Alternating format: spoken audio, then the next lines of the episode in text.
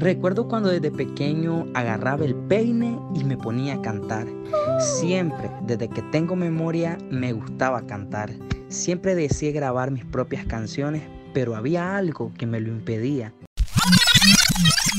No sabía cantar y constantemente escuchaba burla y malos comentarios sobre mi voz y mi manera de cantar.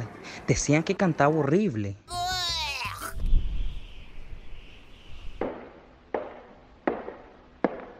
Mediante pasó el tiempo descubrí que podía escribir canciones y convertirlas en melodías.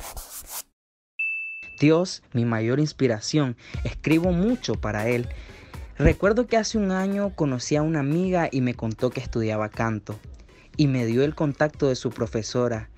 Por mi mente pasaron todas aquellas ofensas y se interpuso también la dificultad económica, ya pues que eran clases privadas y tenían un costo un poco alto.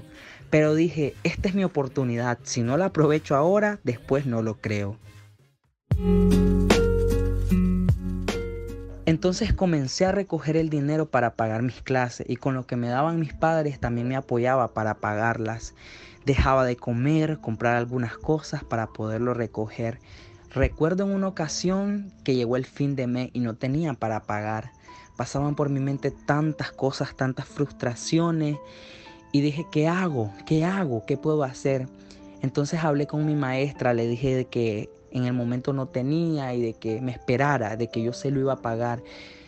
Y entonces ella muy empáticamente, muy cariñosamente me dijo que, que no había problema, que me iba a esperar, pero que no dejara de ir a clase, porque miraba un gran potencial en mí. Yo siempre voy a estar agradecido con ella y comencé a hacer rifas en la calle, casa a casa, caminaba, recuerdo que hasta la lluvia me agarraba, me mojaba, pero ahora viéndolo bien, ese esfuerzo me ayudó a, recoger el dinero y, y a lograr lo que yo quería.